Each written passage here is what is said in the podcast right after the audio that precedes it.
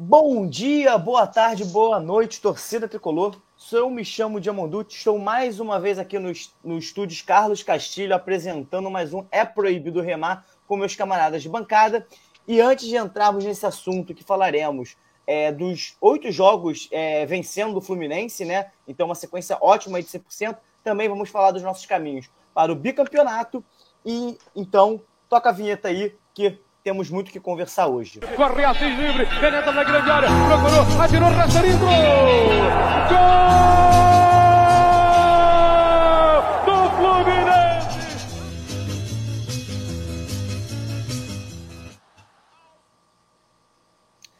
Isso aí. Antes de apresentar meus camaradas de bancada, vamos pelos recadinhos de sempre. Você que está vendo ao vivo, comente aqui, dê o seu oi aqui no chat, isso ajuda a engajar a plataforma, entende que você está querendo ouvir o nosso trabalho. Deixa aquele like, aquele joinha legalzinho ali, aquele dedo lá para pimba, mostrar o algoritmo levar a gente para mais pessoas e também lembrar que você pode ajudar o podcast de várias formas. A primeira dela é fazendo um pix através do é proibido. Colocarei aqui o, o, o no corpo do e-mail aqui no banner, caso você esteja vendo no YouTube. E também você pode apoiar a gente acessando a plataforma orelo.cc, que é onde a gente tem aí o nosso, o nosso clube de, de apoiadores. Bem, dados os recados iniciais, vamos para começar a falar o que mais importa. Rob Gol, dê um olá para a nossa audiência. Bom dia, boa tarde, boa noite. Vamos aí falar da, da, do nosso maior amor, que é, o, que é o Fluminense, em mais uma vitória. Como o Dia bem falou, a oitava seguida, se a gente considerar o final da temporada, e o décimo jogo sem derrota. É... Esse jogo que já dá para talvez começar a ter uma análise melhor do que está sendo o Fluminense. E vamos lá. Lari, nossa doutora especialista em futebol, substitu... entrando aí para a jogadora que entrou para substituir o doutor Bernardes e o Jonathan ali numa única posição, nossa polivalente Dê um oi para nossa audiência, Lari. Bom dia, boa tarde, boa noite. Mais uma vez aqui para a gente falar né, de Fluminense. E nada melhor do que depois de uma vitória. Né? Assim, tá no começo da temporada, a gente sabe que ainda tem coisa, muita, muita coisa para ajustar, mas é sempre bom, né? É, começar vencendo, pontuando, para ficar mais tranquilo, não só o time, o trabalho do Diniz também. É isso aí. Bem, Antes de entrarmos no assunto principal, que é falar sobre as sequências de vitórias do Fluminense e também sobre os caminhos para o nosso bicampeonato, é, a gente tem, teve duas notícias essa semana e eu, a gente vai comentá-las um pouco aqui é, antes de entrar no tema principal. A primeira foi a renovação do Marrone, que junto dela teve uns desdobramentos aí com briga na, na famosa FluTT, para quem não sabe, a bolha do, do Twitter da torcida do Fluminense, onde tivemos aí algumas discussões, algumas acusações no mínimo. É, de, não é baixo calão, né? esqueci a palavra agora, fugiu a palavra, mas assim, de uma. de um espírito de porco grotesco, assim, enfim, comentaremos sobre isso. E também é, tivemos o, a repercussão aí do, das postagens do Fluminense no, sobre o, o, o, tal do post do Lima May. E também vamos comentar um pouco desses desdobramentos aqui, ouvindo a, a opinião aqui dos nossos camaradas de bancada. Começando pelo, pelo post mais polêmico, né? Para ver se a gente consegue atrair audiência com a gente sobre o tema. Lari, o que, que você achou é, das repercussões em relação ao tweet do Fluminense, ao post do Fluminense no Instagram e acho que no Twitter também, do Lima May? Então, eu não esperava, assim, é óbvio que sempre que o Fluminense faz uma postagem, né, às vezes tem os comentários e tudo mais, mas eu não esperava que fosse ter essa repercussão, até porque, assim, pelo menos no jogo contra o Nova Iguaçu, é, eu vi não só entre os colegas, assim, de bancada, mas pessoas que estavam próximas fazendo a mesma piada. Então, assim, era uma coisa que estava geral, né? Então, assim, todo mundo falando, rindo, brincando. Então, eu, sinceramente, achei que, que ninguém ia se importar com o meme, né? Então, eu fiquei um pouco surpresa. É, acho absurdo né? Principalmente as justificativas. Acho que a primeira justificativa de que, ah, mas nós vamos virar é, piada para rival. Então, assim, se o seu rival é, ele é preconceituoso, se ele se os rivais né, têm cânticos homofóbicos com relação à torcida do Fluminense, se eles é, baixam o nível né, dessa forma, não é culpa do Fluminense. Né? Então, assim, o Fluminense, independente do Fluminense fazer a postagem ou não, isso existe. Né? Então, assim, a culpa, o clube não pode ser pena, é, é, responsabilizado por uma coisa que é atitude do outro, né? Então, assim, ao invés de você reclamar né, do, com o teu rival que está cometendo isso, você está reclamando com o clube porque vai virar piada. Então, assim, eu acho que assim, o primeiro ponto eu achei absurdo culparem um clube pela piada, né? Pela homofobia mesmo, assim, pelo, pelo preconceito do que os rivais têm. Então, acho que assim, para mim foi o primeiro absurdo. E quando falaram assim, ah, mas era o perfil do sócio. O Fluminense está muito enganjado nas redes sociais. É, inclusive o perfil do sócio, não só o perfil né, do clube, o do sócio torcedor também, quando a gente vence clássicos, né?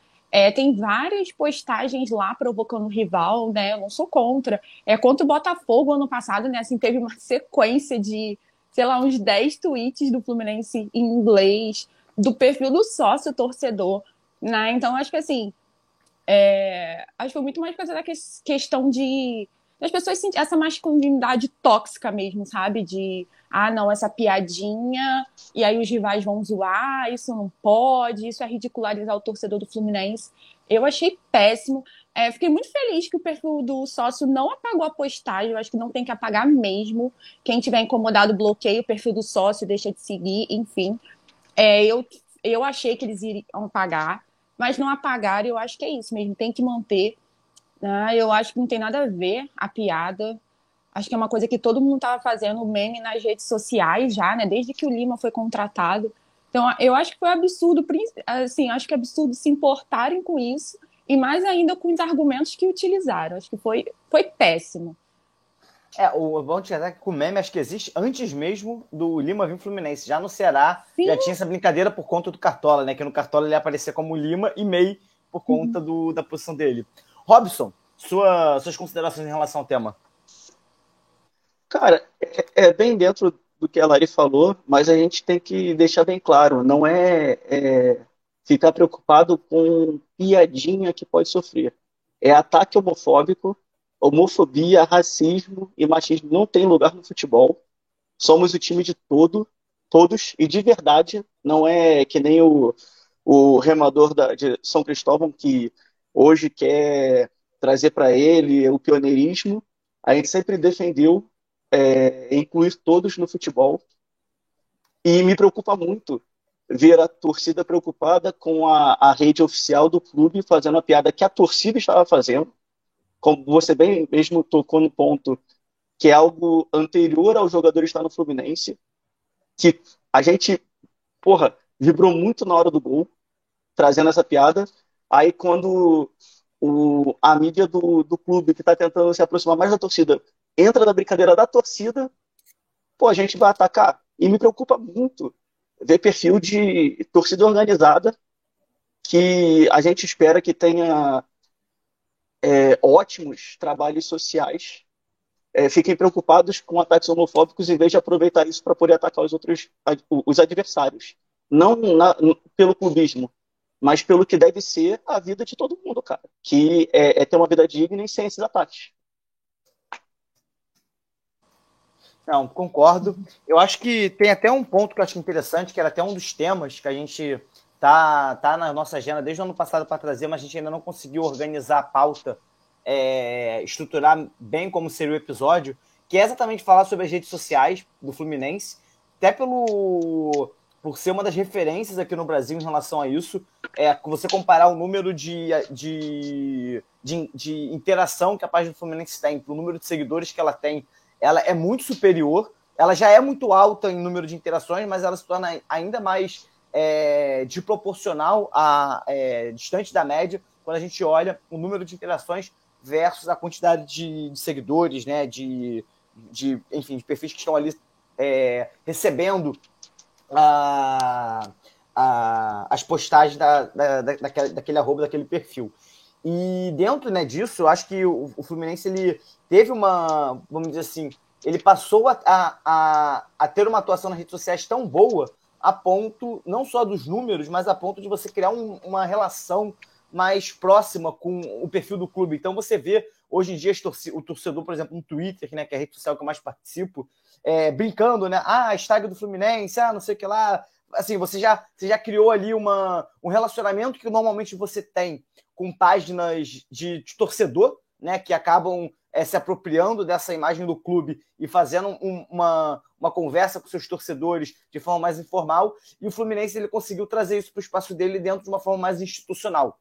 Eu entendo que, por algum lado, algumas pessoas que, que imaginam que a comunicação do clube tem que ser mais formal, talvez mais institucionalizada, e possam ter ficado incomodadas com, uma, com uma, uma brincadeira, qualquer que seja, é, é, por parte do perfil do clube. Porém, é sempre bom lembrar que quando você, quando você reclama desse posicionamento do clube apenas a partir do episódio do Lima May, parece que o motivo não é só a questão da forma como você entende redes sociais. E, assim, até hoje, é, o Fluminense acho que não perdeu nenhum sócio por conta disso, não acho que não perdeu seguidores, provavelmente não perdeu nenhum contrato, não ofendeu nenhuma minoria e apenas fez é, dar mais gasolina para o motor do algoritmo das redes sociais entender que é, é entregar mais o conteúdo do Fluminense. Então, dentro da estratégia de como um amigo meu falou, que é o que eles chamam de always on, enfim, e num próximo episódio que a gente for tratar especificamente do tema, abordaremos o, o, a questão, mas dentro daquilo que se entende, da proposta do Fluminense nas redes sociais e do, é, e do ponto de vista de quem trabalha com isso, não só no meio do futebol, mas com mídias sociais como um todo, o Fluminense está tá, tá mandando bem, está fazendo certo. Se a gente ficou falando disso a semana inteira, foi porque o post deu muito certo e então, e também eu acho que é, sabe, da mesma forma que a gente não gosta de se aprofundar, é, que a gente gosta de se aprofundar em alguns temas, mídias sociais também é um tema que tem muito senso comum que distorce a imagem que você tem que ter para o clube ou para aquelas postagens. Então a gente vai muito mais numa ideia de opinião daquilo que a gente acha que é certo e não daquilo que de fato funciona no mercado, né? E aí, enfim. Mas isso será um tema no próximo episódio. É, vocês têm mais alguma consideração a fazer em relação ao, a, a essa repercussão? É, eu acho assim, quando vocês falaram até da questão do, do time de todos, né? Toda vez que o Fluminense se posiciona, isso gera alguns comentários. Você vai ver o pessoal lá, ah, é, chegou a lacração, a turminha da lacração e tudo mais. Tem sempre esses comentários, né? Então, assim, é, são, as, são muitas pessoas, né? Não sei se são exatamente as mesmas, mas são pessoas que, quando o Fluminense vence clássico, acha maior graça quando o perfil do, do time faz. É, zoa mesmo, rival, pede isso. Né? Eu vejo muitas pessoas pedindo, ah, o perfil do Fluminense tem que ser menos sério, tem que, tem que provocar rival.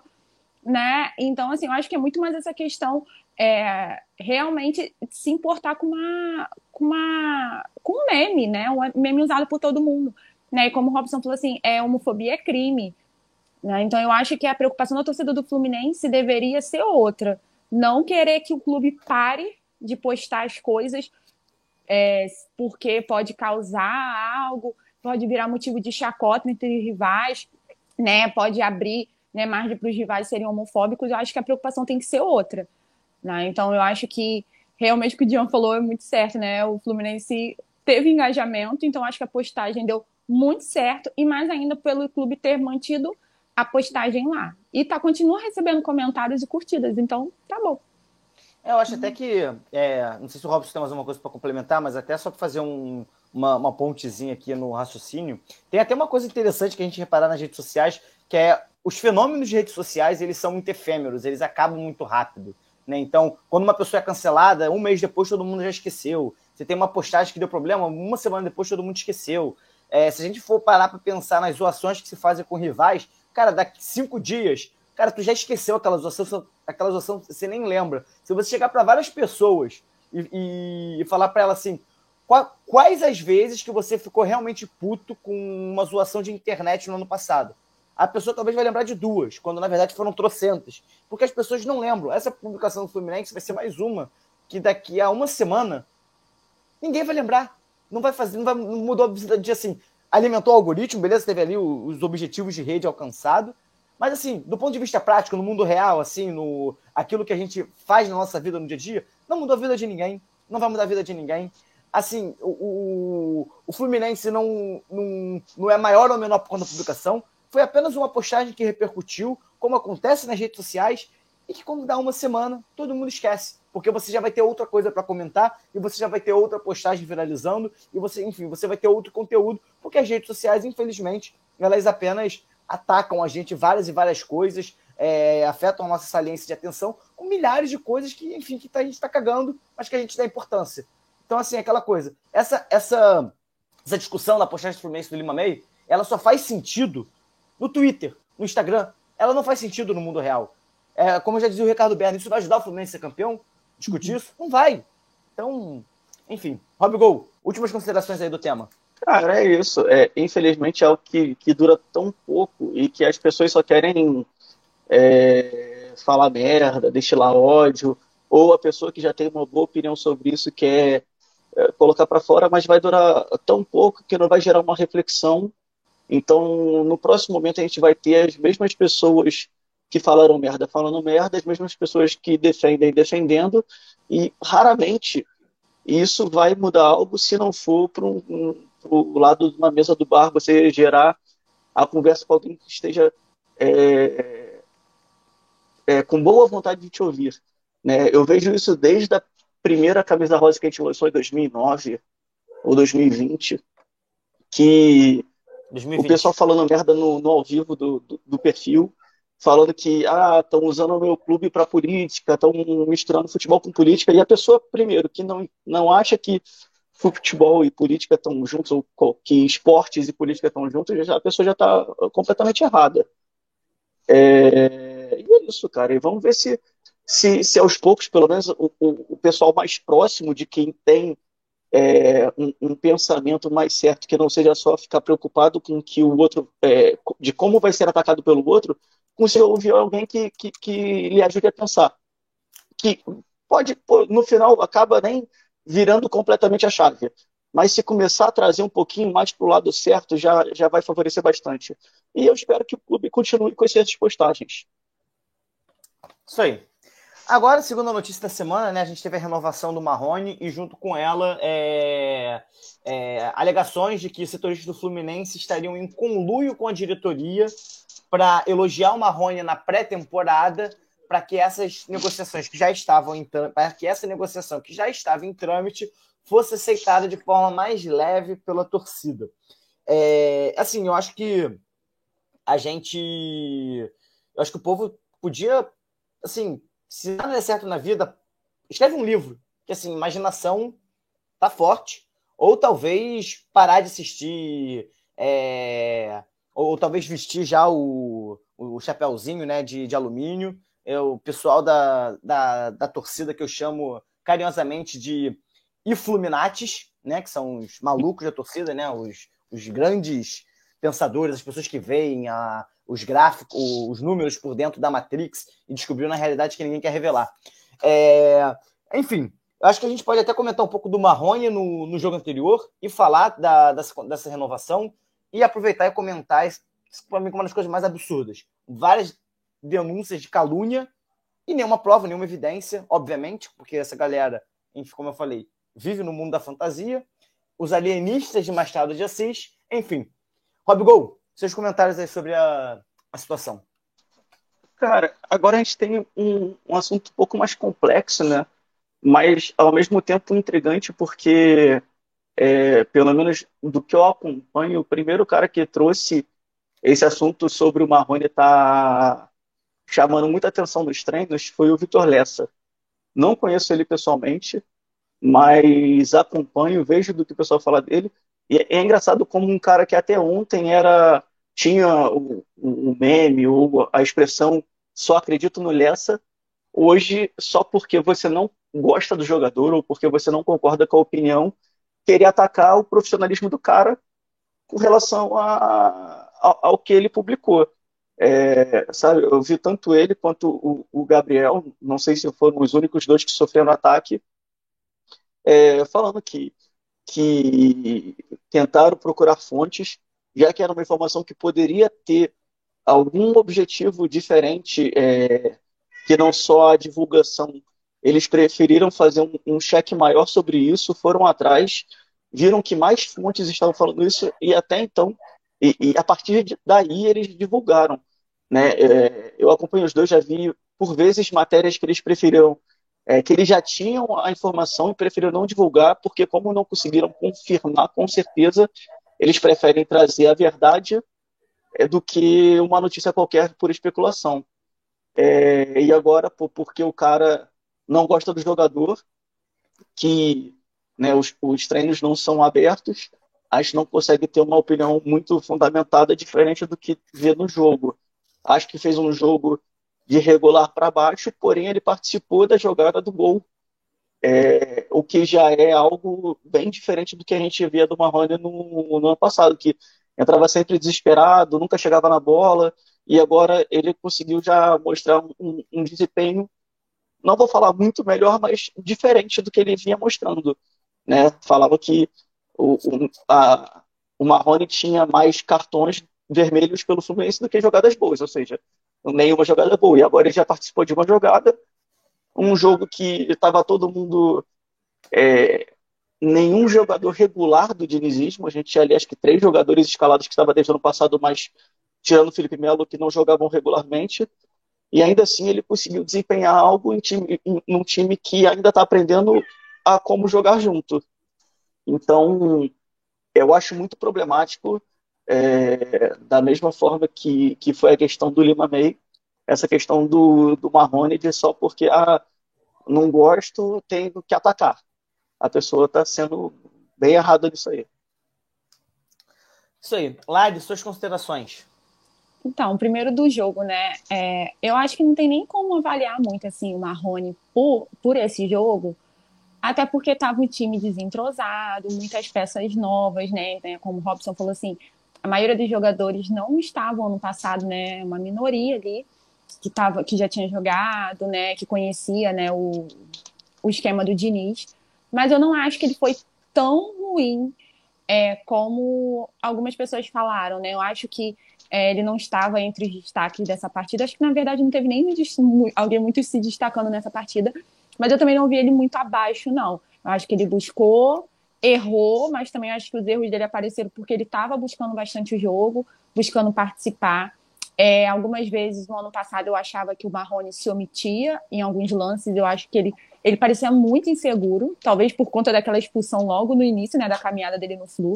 Então eu percebia ele ao mesmo tempo muito afobado, também é, às vezes ele se escondia no jogo. Não vi isso contra o Nova Iguaçu, eu acho que ele buscou, errou, né, faltou entrosamento como o resto do time, assim. Então, é, eu não acho que, que ele tenha ido mal. Não sei se eu, eu trabalhando lá no Fluminense, eu renovaria o contrato. Tá? Não, não sei, acho que é, acho que eu não renovaria pelo que ele já demonstrou, mas eu também não acho nenhum absurdo é, estender mais um pouco. O Diniz pelo que parece, o projeto né, foi manter a, a base do elenco do ano passado, né, tiveram diversas renovações, e o Marrone é um deles. E acho que essa questão, né, essa acusação, é, eu não acompanho muito o trabalho do Gabriel, mas do Vitor Lessa é, eu acompanho. E o Vitor sempre pareceu ser muito correto, né? Como o Robson falou, tinha algumas notícias, né, que parecia que ele realmente segurava para depois ele soltar, até em respeito talvez ao clube, às pessoas envolvidas. Então, acho que ele sempre pareceu ter um trabalho muito correto. É, eu acho que quando você é, cria, né, assim, você traz essas é, as, as, acusações, é, é muito sério. Eu vi hoje muitas pessoas fazendo um meme com a situação, debochando, né, do, dos setoristas. E eu acho que, principalmente vindo de pessoas que estavam replicando a matéria, né, então colocavam a mesma coisa, a notícia, né, colocava como até as fontes e tudo mais, e agora que o Marrone saiu a notícia da renovação do Marrone, é, grande parte ficou insatisfeito, jogaram isso. Então eu acho que é, acho que até é baixo assim você descreve, de, é, desacredita o trabalho de profissionais sérios, né? Por conta de uma opinião sua. É a mesma coisa como eu falei, eu não concordo com a renovação, provavelmente não faria se tivesse lá. Mas também não acho que alguém inventou que o Marrone estava bem nos treinamentos por conta para porque o Mário pediu para falarem para poder justificar uma renovação. Eu acho absurdo, acho que é uma fanfic assim, muito muito mal contada. acho que na verdade trazer para esse lado já, já beira até a possibilidade de você estar tá cometendo um, um, crime, né? Porque você já traz para um conluio, para um, um suborno, mas porque qual seria a intenção do, do cara? Porque se o jornalista ele está fazendo o trabalho dele, se a notícia é de renovar ou de não renovar, para ele dá no mesmo. Ele está trazendo a notícia ele vai ter o engajamento dele. Agora, pô, falar que o cara, é, em vez dele estar tá trazendo a informação de que o Marrone está bom, está tá indo bem, e depois o clube resolve renovar, ele falar que porque, que porque o clube quer renovar, eu vou começar a falar que eu vou inventar que o cara está indo bem no treino para poder amenizar a fúria da torcida? Pô, isso é absurdo. Eu não cheguei a comentar, mas eu também provavelmente não renovaria com ele. Só lembrando que o contrato dele já vai até o meio do ano. Então, conforme as coisas têm sido vistas no, no treinamento, pode ser que o interesse já seja manter até o final do ano, do que no meio do ano a gente perder ele e ter que trazer um outro cara para aprender aí a jogar com o clube, com, com o time. Acho que até para trazer um pouco essa questão do Marrone, é, antes de, de, falar minha fala, de trazer minha, minha opinião, é, a gente teve um episódio, né? Foi o episódio 59 do É Proibido Remar, que a gente fez com o Marcelo Neves, que é justamente tratando sobre jornalismo esportivo e, e como é ser setorista de um clube.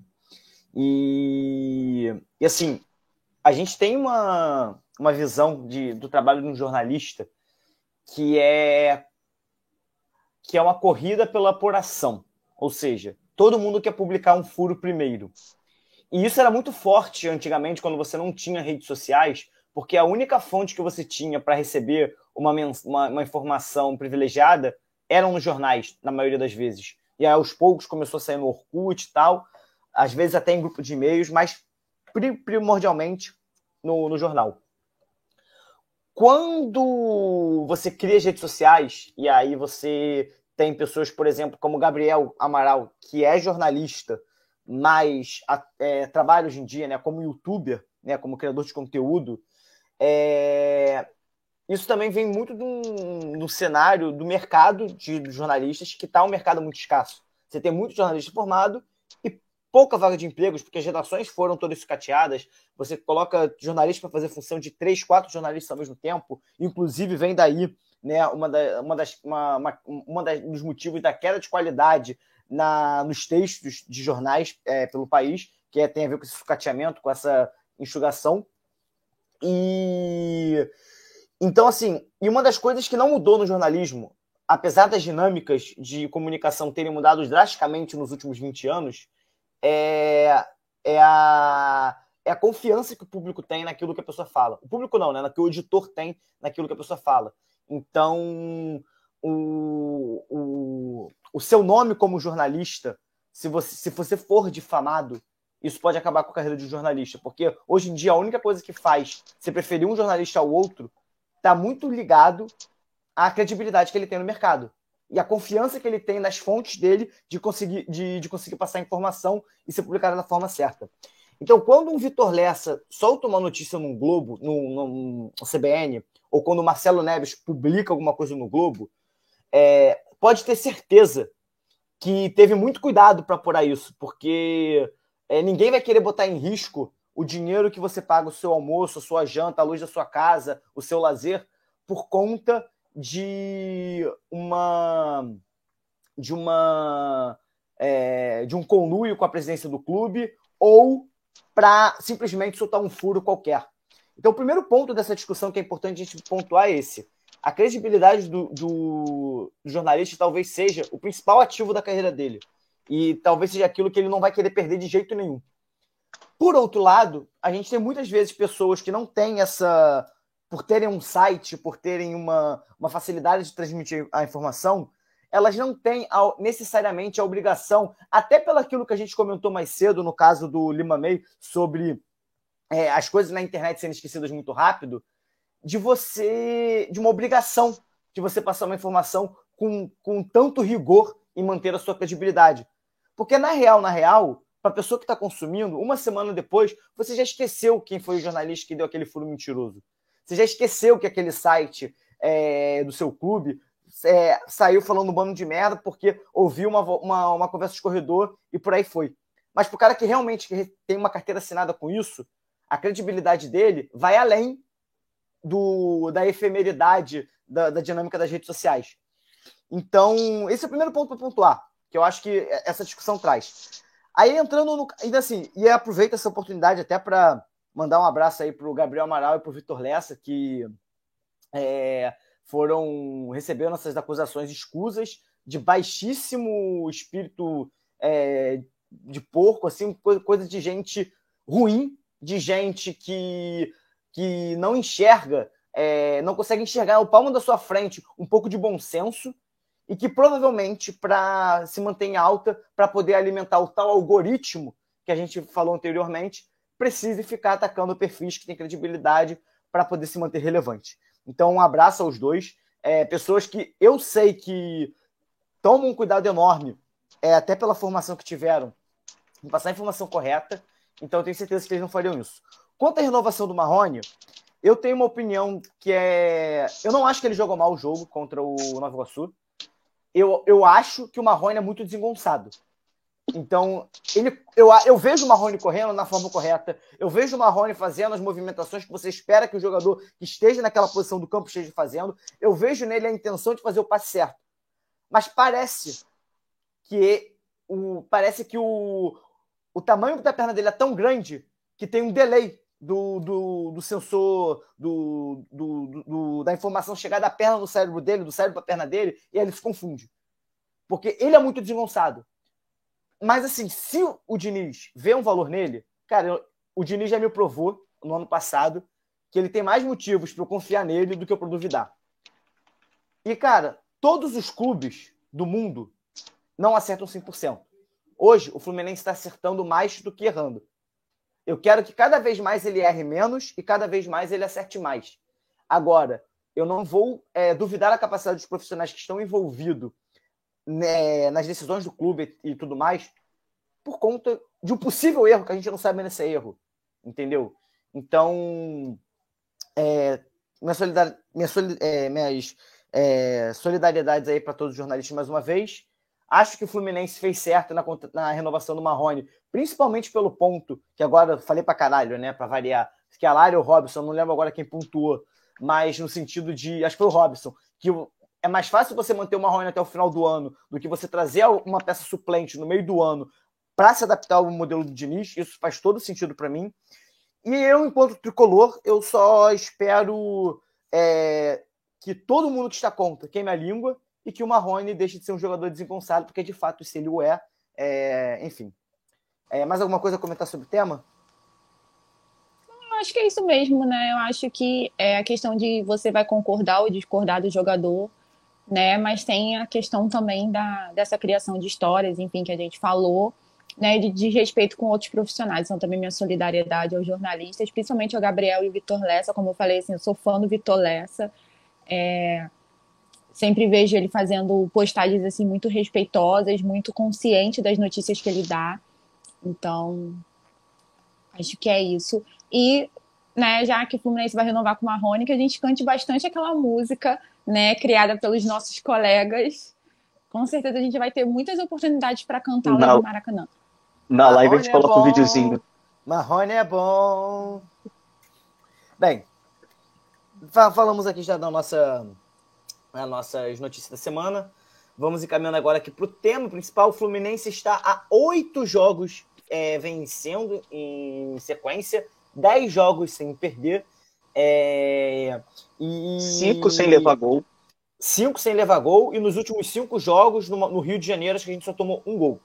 Então, um ótimo retrospecto. A gente pegando ali o ainda um, apesar de estar nessa temporada, pegando ainda uma boa leva aí dos jogos do final da temporada passada que estão fazendo, que estão dando um fôlego, vamos dizer assim, para esses resultados. E eu acho que a gente consegue já começar a traçar alguns caminhos para o bicampeonato carioca, algumas projeções já dos jogadores que a gente a gente já viu todos os jogadores que foram contratados estreando. Então, principalmente a partir do jogo de hoje, a gente foi o segundo jogo com o time titular. É, o que, que, vocês têm a dizer? O que, que, vocês acharam da partida de hoje, do jogo contra o Madureira, 1x0, gol do Arias? E o que, que vocês é, pensam que o Fluminense precisa fazer para chegar ao bicampeonato, já aí pensando em, em, em coisas que vocês também estão observando e não estão gostando? Lari, a nossa especialista em futebol e doutora Especialista, você que está dizendo isso. Enfim, é, eu acho, eu não acompanhei o primeiro jogo, né, do time titular, então eu vi hoje pela primeira vez o time titular nessa temporada. É, eu nem vou falar muito do Arias, né, porque eu acho que não surpreende nem um pouco. É, eu acho que surpreende o jogo que você fala assim, ah, o Arias hoje não tá tão bem, né? Então, é, jogo mais uma partidaça, assim, para mim foi o craque do jogo. É, tava em todos os lugares do campo, né? Você olhava. Acho também que o Calegari é uma excelente surpresa quando vocês falaram, né, tem que confiar, confiar no Diniz, eu acho que o Calegari é um grande exemplo disso. É, o Fluminense recebeu propostas para emprestar, né, o Calegari, mantiveram o Calegari no elenco e eu acho que está sendo uma grata surpresa na lateral esquerda. Nunca achei que o Calegari foi mal na, na lateral direita, né? Acabou oscilando e perdendo a, a vaga, né? O Samuel Xavier também estava muito bem. Mas é, eu acho que ele está muito bem nesse início de temporada é, principalmente na parte é, ofensiva. Hoje ele deu um cruzamento, hoje foi a cabeçada do cano, né? Que foi literalmente, assim, no ponto, sabe? É, também tiveram alguns outros lances, né? Que você viu o Calegari vindo para o meio para buscar jogada. Então, acho que é uma grande surpresa nesse início de temporada, porque por ele estar jogando na lateral esquerda. É, o Martinelli também. O ano passado, quando o Fluminense perdeu o Nonato, eu acho que o Martinelli demorou alguns jogos para poder entender um pouco aquela função ali do Nonato. E o esquema do Diniz, né? O time estava muito jogando muito certinho e aí perde uma, uma peça muito essencial, que era o Nonato. E aí o Martinelli entrou, demorou um pouquinho, mas pegou o ritmo. Acho que o Martinelli também jogando de primeiro ou de segundo volante. Tá muito bem. Hoje ele ajudou muito na saída de bola. É, ele tem um ótimo passe, também chegava bem à frente né? Então acho que também foi ponto ponto positivo. A zaga do Fluminense hoje o Nino fez um corte assim que é como se fosse um gol, né? O cara foi literal é aquele lance que se ele erra um pouquinho para mais para mais, ele faz o pênalti para menos, o cara vai para dentro do gol. Mas ele foi no ponto. Manuel sempre bem, né? É, eu acho que o Samuel Xavier no início da temporada está um pouco abaixo, mas eu acho que é até normal, né? Tá no início. É, o Ganso também acho que não foi genial como nos outros jogos, mas está bem, não vi o primeiro jogo. Mas, e para mim, uma surpresa muito boa tem sido o Giovani, né? Acho que hoje ele entrou como titular pela primeira vez e foi muito bem. Na, no jogo de terça ele também entrou muito bem. E o Cano parece estar um pouco ansioso, né? Hoje eu senti o Cano um pouco, às vezes, até irritado. Acho que está acostumado a sempre fazer gol. E alguns lances ele, o companheiro chutava, né, não tocava para ele, ele ficava meio irritado, você via que ele estava buscando. Não acho que o Cano tá fora de forma, né, como eu vi o pessoal da Flu TT, né, sempre eles já estavam falando já que o Cano tá mal nesse início de temporada, tá fora de forma. Eu acho que realmente assim, ele as bolas que ele recebeu não foram gols que você fala assim, caramba, perdeu um gol feito, teve a cabeçada que raspou na trave, bateu, chegou a bater na trave mas eu acho que não tá abaixo, não tá fora de forma, acho que é o momento mesmo. E uma entrada também que, que um jogador que me tá me surpreendendo muito. É, confesso que quando foi contratado eu não fiquei muito muito animada é o Keno. Eu acho que o Keno tá demonstrando assim muita vontade. É, todo mundo falava muito da questão da parte física do Keno, parece estar tá muito bem. Então acho que ele tá, parece estar tá bastante confiante partindo para cima. Então, eu acho que é, das contratações, eu acho que para esse início, eu estou vendo com bastante, assim, bastante confiança mesmo, é, achando que é, vão, vão evoluir cada vez mais, mas acho que principalmente o Keno e o Giovanni, acho que eles já estão já entrando bem que no ritmo do time, porque a gente tem uma espinha dorsal, né, que está junto há muito tempo. Então, acho que até para os caras chegando agora é um pouco complicado, mas eu acho que eles estão bem né? Então acho que a expectativa é melhor possível. Eu acho que exigir muito desempenho nesse início de temporada é, é uma furada. Acho que o time, principalmente porque tem novos jogadores, é, às vezes está mesclando, tá o time ficando um pouco desentrosado, né? A gente sabe que entrosamento é com o tempo mesmo. Mas eu vi é, tanto a partida com o time reserva quanto com o time titular, eu acho que foi bem foi bem positivo, principalmente por ver jogadores que estavam muito bem no ano passado é, mantendo o nível esse ano. É, é isso. É, eu acho que, que fica meio complexo assim, a gente tentar elogiar demais numa partida que foi 1 a 0 Mas ainda assim é uma partida que tem muita coisa boa. Como você pontua aí para mim de destaque na partida. Eu, eu assistindo eu estava pensando em falar. Por o Arias, não tem que falar. Assim, desde o primeiro jogo tá, tá jogando, parece que nem teve férias. O, o Calegari, eu acho que a gente é, em algum momento vai ter a, a, substituição dele ali na lateral esquerda, mas eu não acredito que é, ele está merecendo que isso aconteça em breve. Acho que ele ainda merece sustentar ali para os jogos até que o outro mereça passar e não só porque ah porque é um lateral de origem. É, e inclusive eu fico satisfeito por saber que o Diniz não, não leva isso muito em consideração, né? Já que ano passado a gente tinha dois laterais esquerdos de ofício e a gente jogou a, a, a vida toda com ponta direita, depois o lateral direito, aí se machucou, aí foi o volante, e agora a gente tem o lateral direito novamente. É... Aí vale também destacar o Martinelli, que para infelicidade dele, mas felicidade nossa, ele jogando na função onde ele começou, que é a função original dele, onde ele se destaca, ele joga bem demais. Ele, a gente sabe que ele não tem aquela mesma disposição física que o André e que o Iago, mas o que ele fez assim de bola, o que ele dá de passe é, é sempre maravilhoso. E, e, além disso, vale também é, citar o, o Nino, Manuel e o Fábio. O Fábio que não trabalhou o jogo todo, mas trabalhou em dois momentos que ele fez a diferença. É, não chegou a, a, assustar nem nada. E os outros já, acho que fizeram é, bem o básico.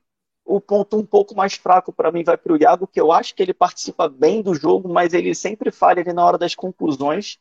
Ele tem, é, não só nesse jogo, mas no, no outro dele também.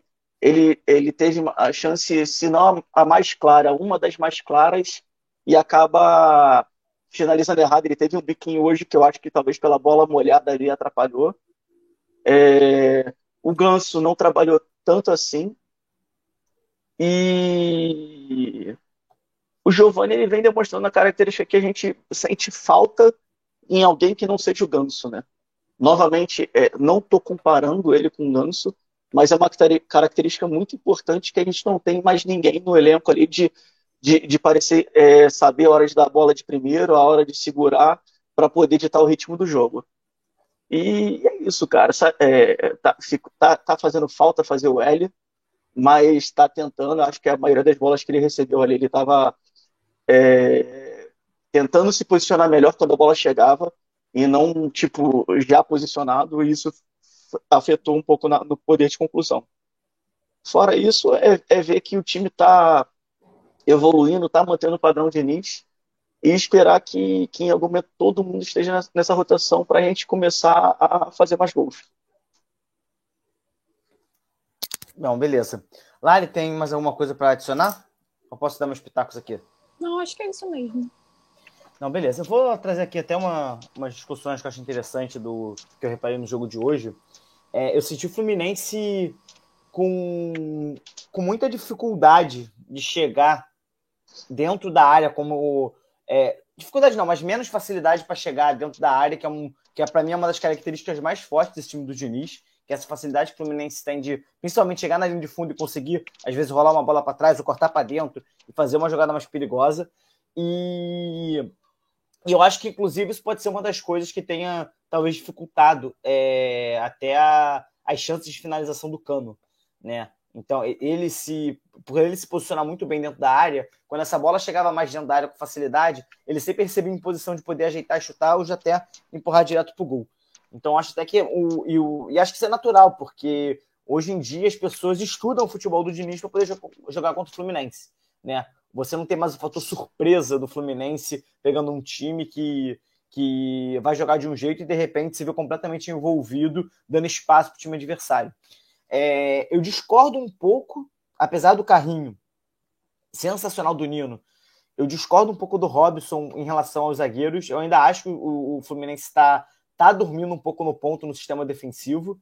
foram os três lances ali do Madureira no jogo que recebeu bolas enfiadas que, assim, que para mim, né, se você está jogando no Campeonato Brasileiro, onde você tem jogadores com um nível técnico muito maiores do que o do Madureira, a gente poderia ter entregado a partida ali por erros bobos, erros às vezes até de, de postura na, na, hora de você dar o passe. Então, um momento, por exemplo, que o Manuel domina a bola, ele está com o corpo todo virado para o lado direito, não tem opção, e aí, para ele não ter que perder tempo virando o corpo e dar o passo para trás, ele dá meio que para trás. Não é, não é, de qualquer jeito, porque eu sei que ele não, ele não fez de qualquer jeito, mas foi com pouca, com pouca precisão e quase deu um passe na perna do, do dos jogadores do Madureira para isso. O Ganso também, numa troca de passe lá atrás, quase entregou também. Então acho que o Fluminense ainda dorme um pouco ali no, no posicionamento defensivo e principalmente também nessa saída de bola. Eu vejo que o Fluminense, ele, talvez por ser início de temporada, não esteja com a movimentação tão, tão fluida quanto estava no final da temporada passada, que a gente via que nessas jogadas de mais perigo lá atrás, a gente não passava tantos sufocos. Eu vi isso, eu tenho visto isso acontecendo nesse início de temporada. Não acho que seja uma questão de preocupação, mas é sim um ponto de atenção para trazer. E em relação aos, aos, jogadores, né, principalmente o Calegari, eu até vi o Magno Navarro hoje no Twitter brincando, né, que quando a gente finalmente traz o Jorge, é, o Jorge finalmente chegando num clube que precisa de um lateral esquerdo, aí do nada o Calegari vira o Cancelo, né, que é o para muitos o melhor lateral esquerdo do mundo e é um destro na, na, na canhota. E, e assim, apesar, eu, eu acho que às vezes a gente acaba entendendo o futebol de uma forma muito engessada. Ah, o lateral ele precisa chegar à linha de fundo. Ah, o lateral ele precisa estar com a perna, é, ter a perna de fora boa. Eu acho que são algumas regras que elas funcionam na escolinha, quando você está aprendendo a jogar bola. Quando você está nas categorias de base, isso funciona. Quando você vai para o time profissional, ainda mais hoje que os clubes têm estatísticos, analistas e o cacete A4 para poder analisar um jogo, você às vezes acaba fazendo com que aquilo que não era o, vamos dizer assim, a regra, poder, é poder se tornar um ponto forte. Então não é, é irreal você ter um lateral que puxa mais para o meio, como o Diniz gosta, e você ter um ponta que vai fazer essa, essa espetada na linha de fundo. A gente via muito isso. Quem ficar, por exemplo, quando a gente jogava com o Matheus Martins ano passado, normalmente quem ficava aberto na, na, na ponta direita era o Samuel Xavier, o nosso lateral direito, que tem esse perfil de ir mais ao fundo. No lado esquerdo, normalmente quem ficava aberto não era, não era o lateral esquerdo, era o Matheus Martins como ponto esquerda, para justamente quando a bola estivesse mais do lado direito, você ter o, a virada de jogo ali para ele receber mais livre. Então, acho que essa característica de precisa ter, ela não é um fator fundamental para você avaliar um lateral. Vai ter jogos que a gente vai precisar de profundidade? Com certeza vai ter jogos que a gente vai precisar de profundidade. Esses jogos, a gente vai precisar do Jorge, vai precisar do Calegari, vai ser o Keno, vai ser o Arias, aí já é uma equação para o Diniz resolver a solução dela. Mas eu não acho que a gente, eu não acho que a gente precise ter engessado as funções dos jogadores, o que, que eles têm que ter em cada posição, porque o próprio futebol do Diniz quebra essa regra. A gente tem, às vezes, dois pontos que jogam no mesmo lado. A gente, às vezes, tem dois pontos esquerdos e dois pontos direitos. Então, é, eu acho que, nesse caso, essa questão aí não se aplica muito. Vai lá, Robinho. É, é, é, sem dizer que, que não é uma questão que quando você tem um destro na, na esquerda ou um canhoto na esquerda, é um ganha-ganha ou um perde-perde, né? A gente já teve, inclusive, isso no ano passado, quando a gente estava, se não me engano, com o Pineda contra o Palmeiras, e pelo Pineda ser destro, ele estava perdendo direto contra o Dudu, que é destro, o, o Diniz colocou o Caio Paulista nesse jogo. E agora, né, novamente, a gente jogando um futebol onde a maior parte dos jogadores que jogam na ponta direita são canhotos, o destro vai ter facilidade em estar posicionado para a bola, para a perna onde o cara conduz essa bola. Então você acaba é, talvez tendo que perder um tempinho maior para puxar a bola para a direita no ataque, é, como o Caligari fez hoje num corte bom até no, em cima do lateral, é, mas que inclusive às vezes ele cruza de canhota, é, mas você vai ter favorecimento na defesa. E, em contrapartida, quando você tem um canhoto lá, você vai ter uma disputa mais páreo na defesa, mas você vai ter essa facilidade no ataque. Então, é, é difícil de, de, conceituar. E assim, eu não, não é, digo que ah, o Calegari é titular absoluto. Eu estou é, falando, até falei no chat ali, sobre o momento atual, eu acho que não merece perder a vaga, principalmente só porque ah, é um lateral esquerdo de ofício.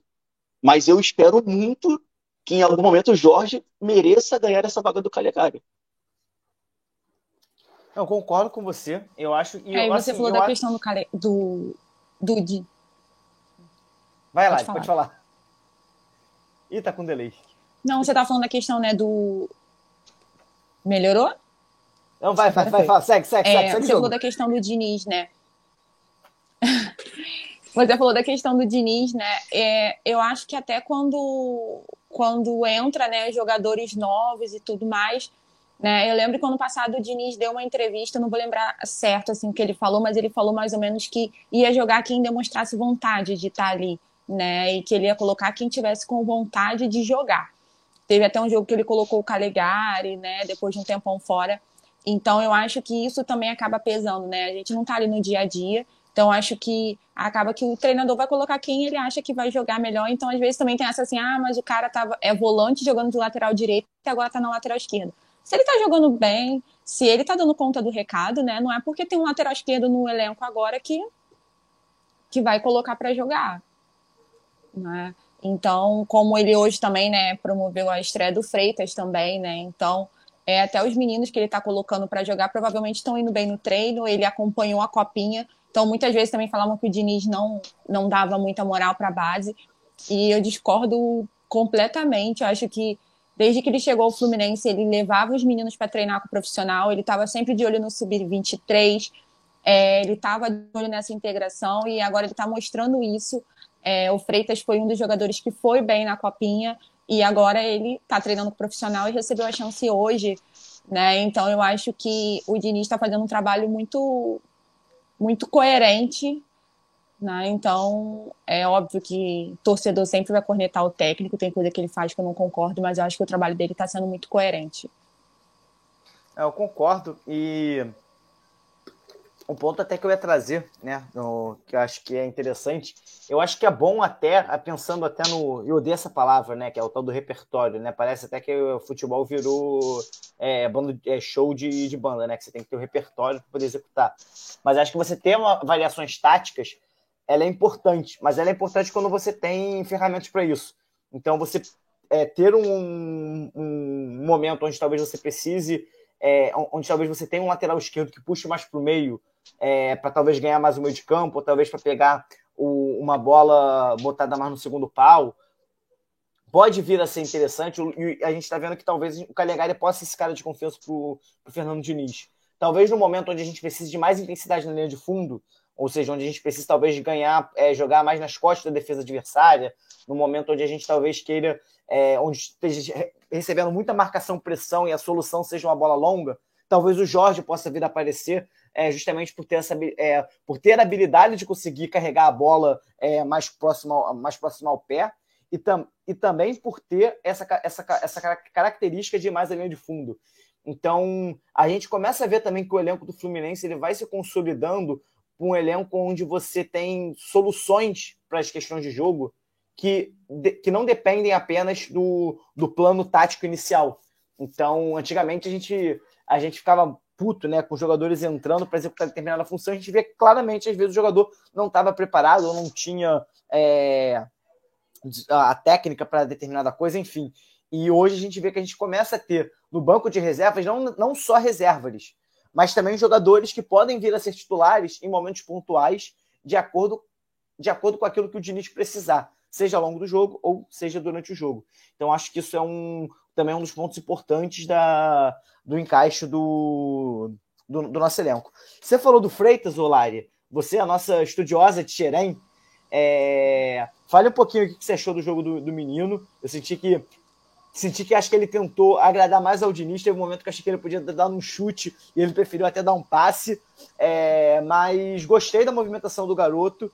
É, você que já acompanha, acompanha o, traba é, o trabalho da categoria de base há um tempo, que, que você que, que a gente pode esperar do Freitas? O que a gente viu hoje é um pouquinho do que ele já vinha fazendo nas categorias de base, atuou de forma um pouco diferente. Fala um pouquinho mais pra gente. Então, é, o Freitas foi bem na copinha, né? Teve até um golaço que ele fez contra o Goiás. Então, é, ele tem uma batida muito boa de fora da área. Hoje teve até um lance, né? Esse lance que ele preferiu tocar. E teve um outro que ele preparou para o chute, mas aí o jogador do Madureira chegou né? Então, é, acho que ele demorou um pouquinho ali na, na hora da conclusão e o adversário chegou. Mas acho que ele entrou com muita vontade, assim, entrou com muita, muita personalidade, né? Como a gente fala. É, é um jogador novo, né? Se eu não me engano, o Freitas chegou em Xerém em 2021, né? Ele não tá desde sempre no Flu. Não vou lembrar agora de qual time que ele veio, mas eu lembro que ele chegou, acho que foi em 2021. Mas é um bom jogador, tem um bom passe? Eu acho que é, a Copinha foi uma excelente vitrine para ele. É, não era um jogador muito falado, né? Pelo menos se a gente for pensar na, nas gerações né, atuais do Fluminense que a gente tem.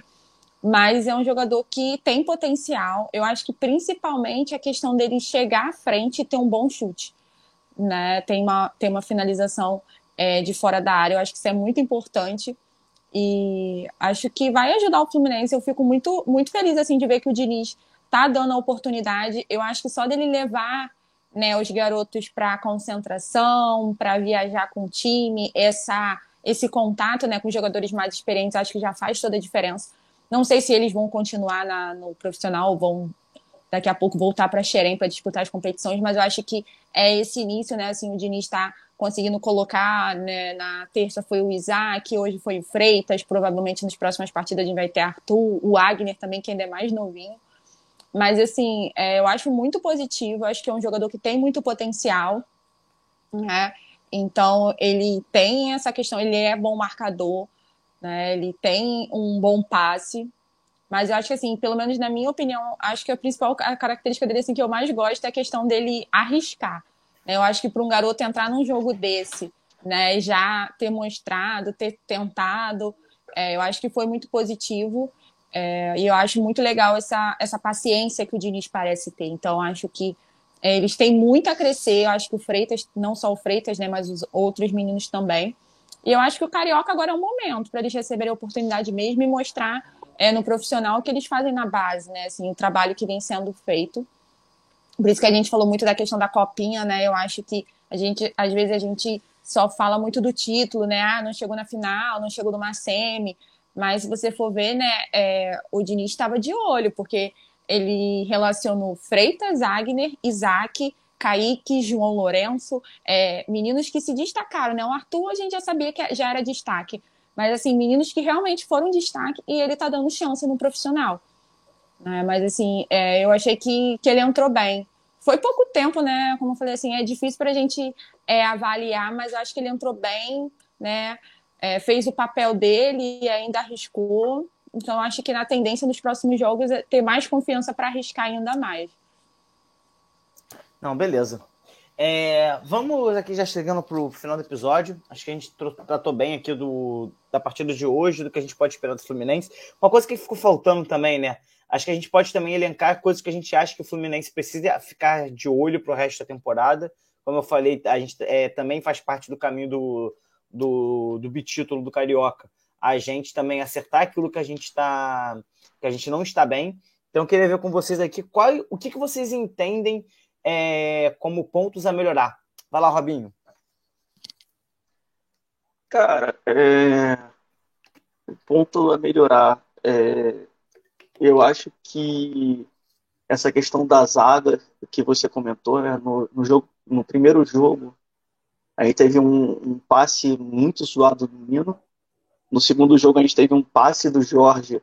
Aí eu já trago que é pela falta de, de conhecimento da forma de jogo. Hoje você comentou isso do Manuel que eu vou falar que eu não percebi. Mas teve também o do Ganso que, que o pessoal estava reclamando e tal. E, e, e, eu já entendo que, principalmente do Ganso, é algo que a gente não espera, né? Ainda mais quando você está no campo de defesa. É, então, acho que tem que se ligar mais nessas questões de, da, da bola garantida ou você se desfazer é, da bola bicando para frente, para lateral, qualquer coisa assim que não seja né, arriscando. É, acho que um, um pouco da questão de, de, intensidade que eu estou vendo muito no Arias, mas estou vendo faltar um pouco nos outros. E, e, também vi que no primeiro jogo eu acho que a gente fez melhor essa questão do, do time juntar de um lado e juntar de outro, que era muito característico do Fluminense, e hoje eu não consegui observar tanto. Eu não conseguia ver o pessoal flutuando para um lado e para o outro para poder aproximar da jogada o tempo todo. Não estou dizendo que ainda assim foram jogadas ruins. Aí teve bastante presença no ataque, mas eu acho que teria melhorado as, as chances de finalização. É, e acho que tem que melhorar. E na questão de, de, de, de, que não pode pecar mesmo essa questão defensiva, cara. Assim, bobeira e é, disposição física para poder estar tá cobrindo o espaço certo. Você, Lari? Com, é, concordo com essa questão defensiva. É, tem um ponto, eu não acho, como eu falei assim, eu acho que o Martinelli foi bem, eu acho que o Martinelli é um excelente jogador, vai ajudar muita gente. Mas eu acho que o Fluminense sente muita falta do André. Né? Mesmo o Martinelli muito bem, eu acho que é, quando o André não joga, a zaga fica é, mais exposta. Eu sei que assim é difícil você hoje no Brasil não ter ninguém para substituir o André à altura, né? É, não é à toa que é chamado de melhor volante do Brasil. Mas me preocupa o Fluminense, é, apesar do André não ser um jogador de se machucar, né? Não é um jogador que fica muito suspenso, né? Se a gente for pegar outros volantes. Mas me preocupa a falta do André durante a temporada. Se precisar sair, né, por algum motivo, é, como que o time vai se portar? É, eu também acho que o time do Fluminense, é, quando tem uma baixa, sente muito, como foi com o Nonato, até o Martinelli entrar no ritmo.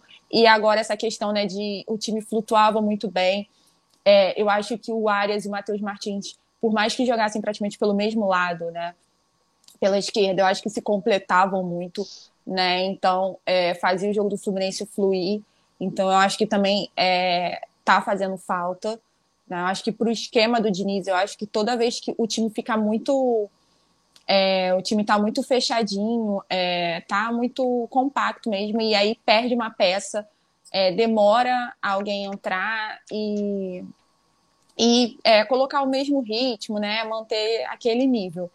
É, eu acho que essa questão de início de temporada mesmo, a falta de ritmo de jogo, falta de entrosamento, é, mas eu, os reforços que eu vi é, principalmente o Keno, o Lima, o Giovanni, eu acho que por pouco tempo de, de Fluminense, né, pouco tempo ali no esquema do Diniz, eu acho que eles já pegaram bastante a questão da troca de passes, né, da aproximação. É, eu acho que o Jorge sentiu um pouquinho, né, naquele jogo de terça-feira, pareceu sentir. É, o Guga, nem tanto, mas eu acho que para início de trabalho, eu, eu acho que, que é muito positivo é, acredito que eles não vão sentir muito, logo vão estar tá, tá mais familiarizados com esse estilo de jogo. Então, eu acho que o perigo mesmo é, principal assim, da temporada é perder peças importantes é, e o time sentir muito. Então, tá sentindo falta do André, né? E aí, se algum jogo ficar sem ganso ou sem áreas. Então, acho que a minha preocupação seria mais essa, mas eu acho que o elenco é um elenco que está sendo montado, né? Que acho que agora já está fechado. É um elenco forte que que vai nos dar muitas alegrias esse ano. Adianta, acho que o... É, tava, desculpa, tava mutado. É, eu acho até que um ponto importante, né, do... Um ponto importante não, uma coisa, um ponto positivo, né, que a gente esqueceu até de falar, é como o Giovani parece que já estava jogando com esse time do Fluminense há muito tempo, uhum. né? É, teve algumas bolas ali, inclusive umas de três dedos que ele deu, que que são aquelas, aqueles passes que desafogam o jogo, que às vezes você só tem aquela opção para fazer aquele passe, tá difícil de dar, tem que ser da forma como a bola vem, e ele dá uma, uma trivelinha e vira o jogo e acalma o jogo.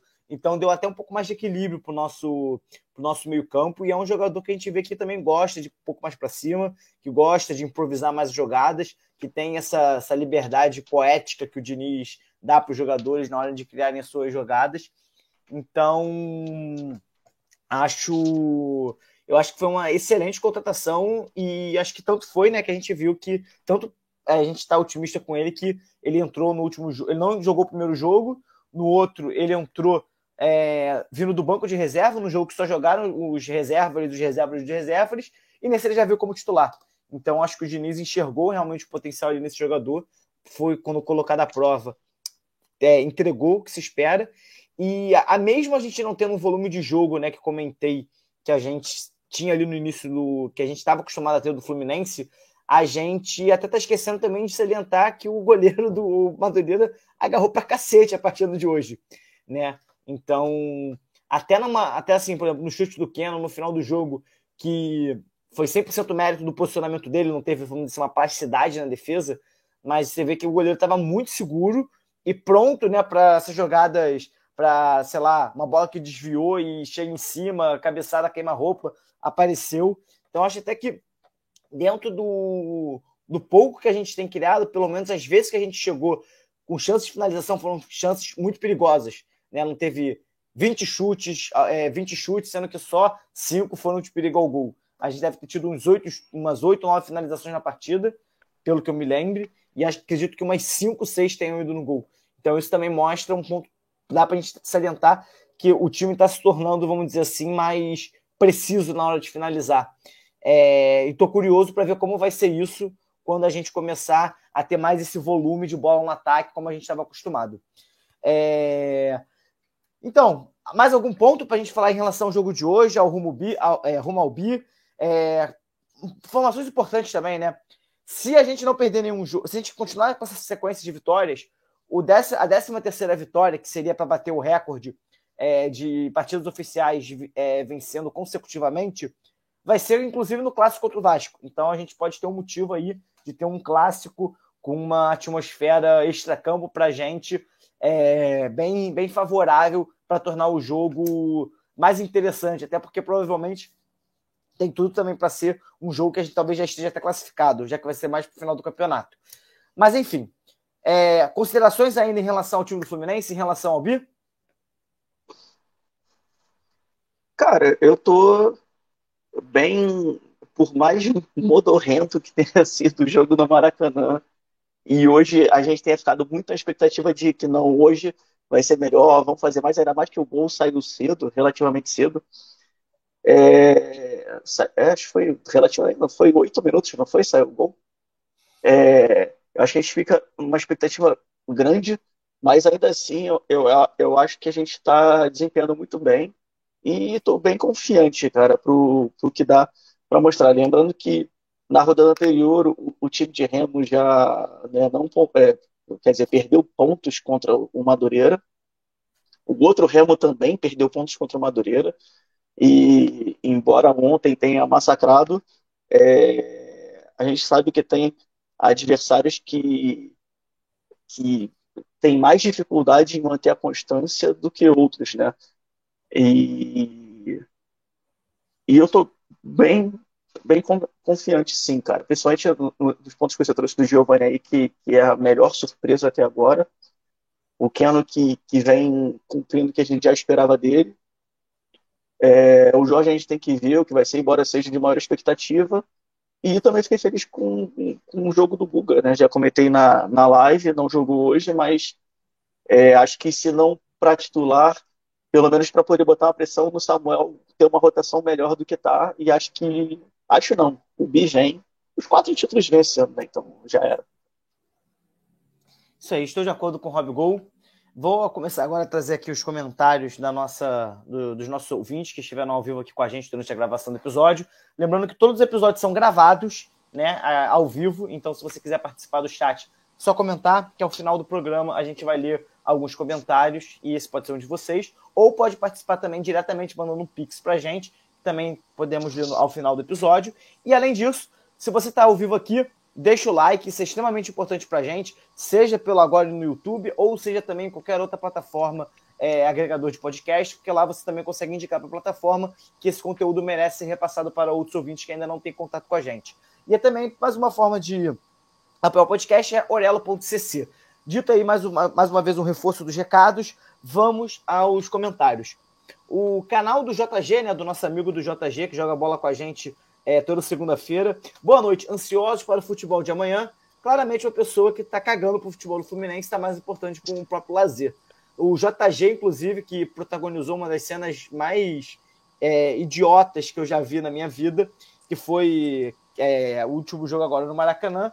Ele chegou para se apresentar, estava do lado eu, minha namorada, uma amiga minha, falou assim: prazer, João Gabriel. Aí eu falei assim: ah, esse aqui é o JG e tudo mais. Aí aparece um outro amigo nosso, o JP, também jogar bola com a gente, falou assim: Ué, JG é de João Gabriel?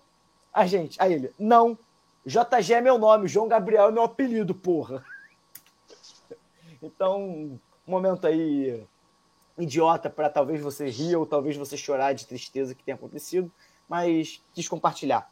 Eu vou mandar uma boa noite aqui em sequência para várias pessoas que no da live falaram com a gente. O Fábio Wesley, direto ali de Universal Viano, Espírito Santo, também está sempre presente aqui com a gente. Boa noite. Fábio, infelizmente, ele falou que não conseguiu o jogo porque acho que ele tava, não estava se sentindo bem. Jéssica Caires, a digníssima do, do nosso gol, por aqui. Júlia Mafra, o Edu Bulhões, a voz da experiência, é, falando que é, tá acompanhando mais ouvindo na estrada, vindo de praça, de saindo de praia seca. O Otati dando o famoso Lima May e foi ótimo, né? Então é, ele concorda com, com o meme do nosso meio campo. É, o Bulhões também disse que quem não gostou não lima, é, quem não gostou não limamou, né? É, enfim, a quinta série aqui está muito viva no, no episódio de hoje. Rumo ao bi com Lima May titular e Iago Preguiça, o nosso queridíssimo cachaceiro sóbrio, né? Para mim, um dos nomes mais geniais que tem aqui nos arrobas que nos acompanham. É, Marrone, Leão do treino e Hiena de jogo. Como trazendo aí pra gente também a opinião dele em relação ao a, a dupla personalidade, né? O duplo potencial do nosso jogador que, que, que teve muitas críticas aí ao longo da semana por conta da contratação. O Bernardes, por ser um dos, um dos, uma das pessoas por trás da, da paródia do Marrone é bom, ele está cravando que o Marrone é, fala com tranquilidade que esse vai ser o ano do Marrone é, por motivos de porque sim. Então, uma, uma chuva de, de otimismo do nosso doutor Bernardes. É, aí o, o Fodinski, né, talvez aí amigo do Lima May, é, falou que é, acha que aquele vídeo do cara reclamando do Lima May é fake. Ele tem um canal que faz zoeiras com vários times. Isso até foi uma discussão num grupo de amigos nosso, né? É, e eu acho que, primeiro que assim, se, se as pessoas tiveram motivo para botar pilha por conta de um vídeo de um cara trollando os outros, só mostra o ponto de que as coisas estão erradas. Né? E eu, eu prefiro ver esse vídeo de piada muito mais como uma, uma ironia como uma coisa que só faz sentido porque ele brinca com a realidade, brinca com as coisas, com, a, com os absurdos que a gente presencia no nosso dia a dia, que não são mais aceitáveis. E, e, a graça existe justamente por conta disso. Eu não achei uma piada de mau humor, eu não vi nenhuma ofensa a minorias, etc, é, a minorias e a qualquer é, classe social, gênero, enfim, o que quer que seja. Acho que foi uma, uma piada, como ele faz com todos os outros times, a gente ri e talvez tenha um fator ali do clubismo que faz parte também, é mais do que necessário, que pode mudar um pouco a opinião. Mas como se trata de um assunto aí que tangencia algumas esferas um pouco mais sérias da sociedade, que não basta só zoar rival e tudo mais, eu acho que é importante fazer esse disclaimer e, e eu, como tricolor, não me importei nem um pouco com a zoação, caí nela é, por outros motivos, né? Eu não fiquei puto com a zoação.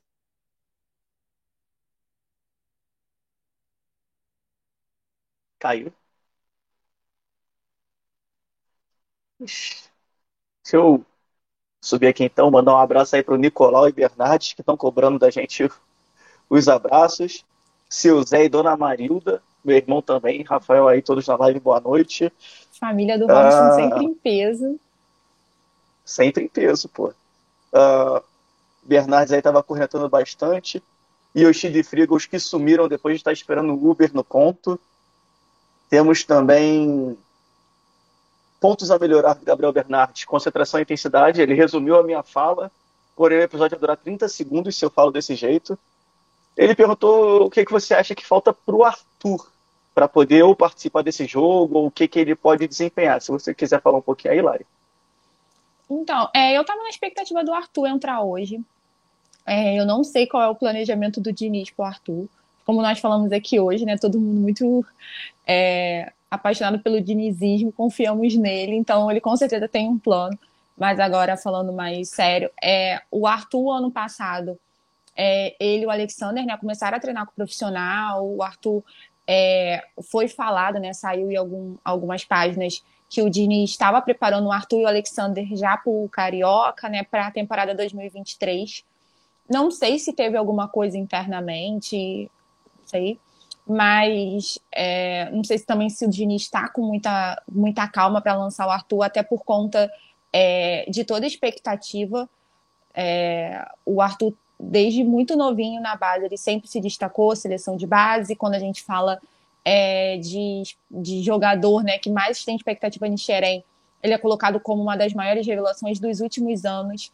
Né? Então, ele com muito, ele acho que com 15 ou 16, eu acho que estava com 16, é, foi campeão brasileiro sub-17, ou na época ele tinha 15, eu não me recordo.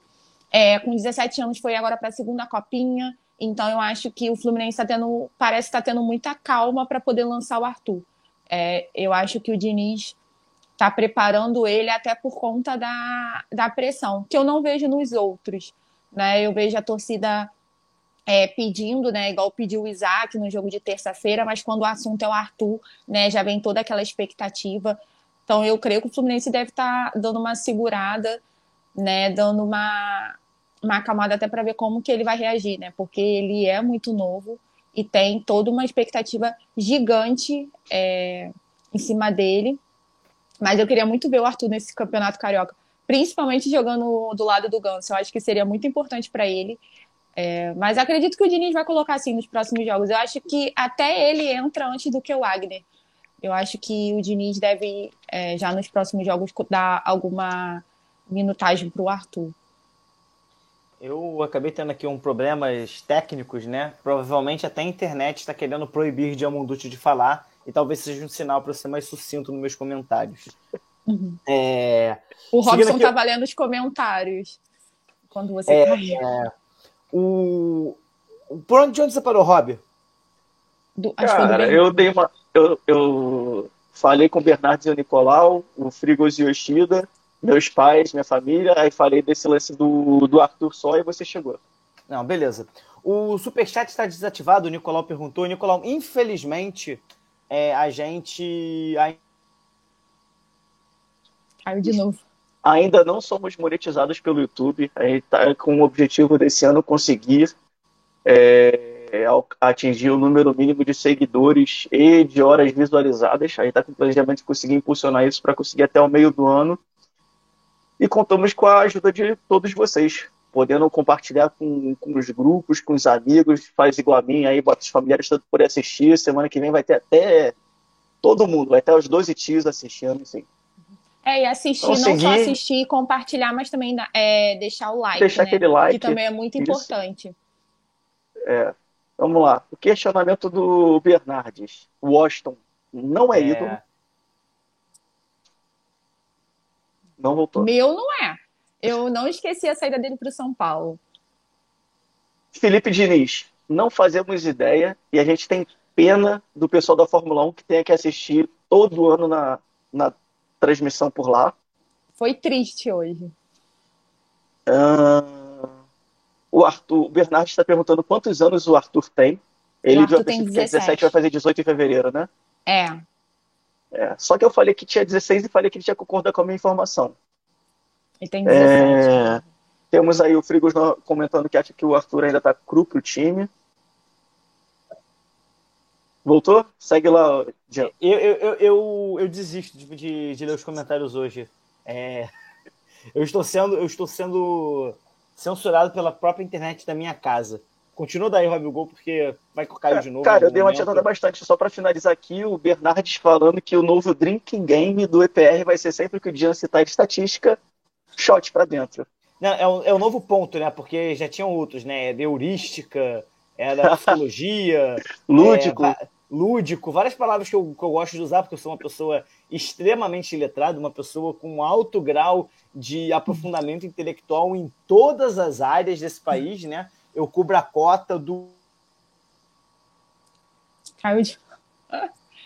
É só ele começar a falar Isso. que a internet cai. É... E o pior é que a gente tem que esperar ele voltar para poder fazer o, a... o fechamento, que ele está Para poder fazer o fechamento. É. Bem, do, do chat a gente já finalizou.